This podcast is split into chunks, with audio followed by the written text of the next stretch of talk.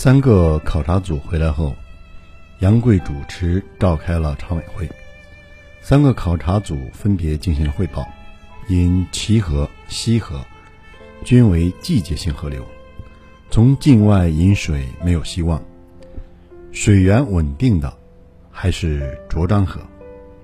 杨贵汇报说，卓漳河水源丰富，最大流量七千立方米每秒，枯水季也不下十个流量。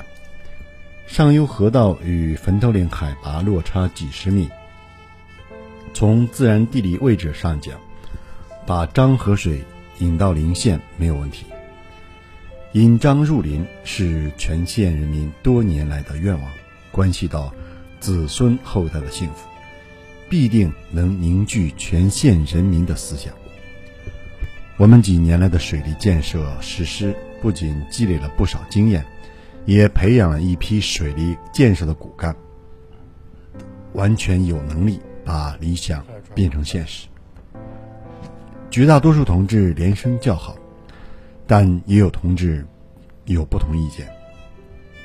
有的说，连续几年修渠修库，县财政的老本花光了，咱那腰也快累折了。有的说，好是好，国家会给我们钱吗？有的说，异地饮水容易吗？容易早干成了。再说，平顺县会同意吗？杨贵说：“有毛主席共产党的领导，有社会主义人民公社的优越性，相信会得到山西省委、晋东南地委和平顺县委的支持。现在的关键问题是，咱们为什么修渠？靠什么修渠？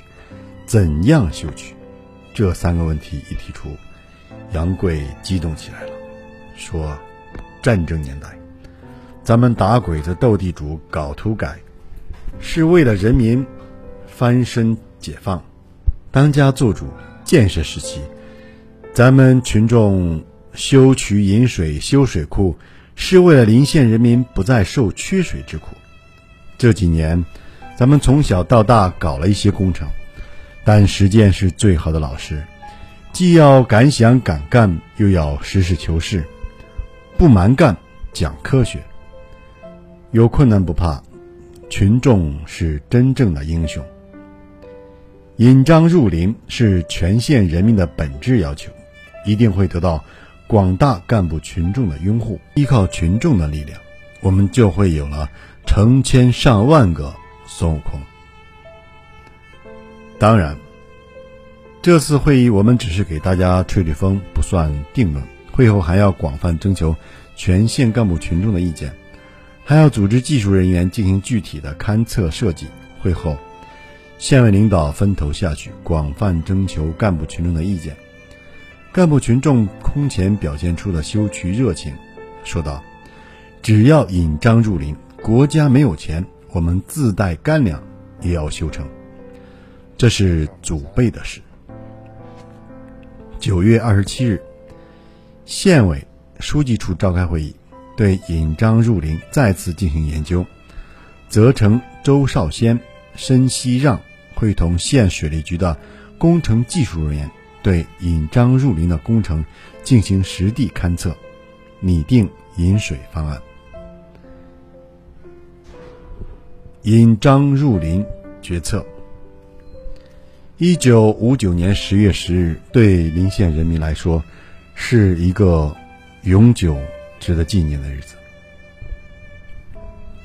杨贵主持召开了县委全体扩大会议，对引漳入林工程进行专题研究。会议分析兴建引漳入林工程的有利条件和存在的困难，提出了克服这些困难的具体措施。杨贵在讲话中说。有党中央毛主席的英明领导，有社会主义制度的优越性，有集体经济的支撑，有勤劳勇敢的六十万人民群众，有几年来治山治水的丰富经验，我们一定能够重新安排临县河山如何从根本上改变临县干旱缺水的面貌？杨贵提出了三个途径：一是把天上的水蓄起来；二是把地下水挖出来；三是把境外水引进来。杨贵说：“这几年咱们做了两条，但很不够。第三条，从境外引水，我们要在这一条上下功夫。现在需要我们打出去。”把山西境内漳河水引进来。会上，县委委员们争相发言，列举了很多有利条件。引漳入林是临县摆脱干旱缺水的根本措施，抓住了主要矛盾，得民心，顺民意，一定会得到全县人民的广泛响应。全县人民士气高涨，干劲十足。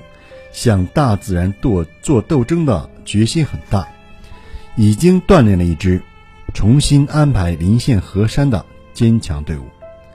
全县各级领导，首先是县委，必须站在群众运动的前列，坚定不移地肩负起引漳入林的重任。改造大自然，小手小脚不行，必须大干快上，在太行山上。开凿一条大运河，把漳河水引进临县，彻底告别水贵如油的历史。县委全体扩大会议整整开了一夜，在一片掌声中通过了新建引漳入林工程的决议。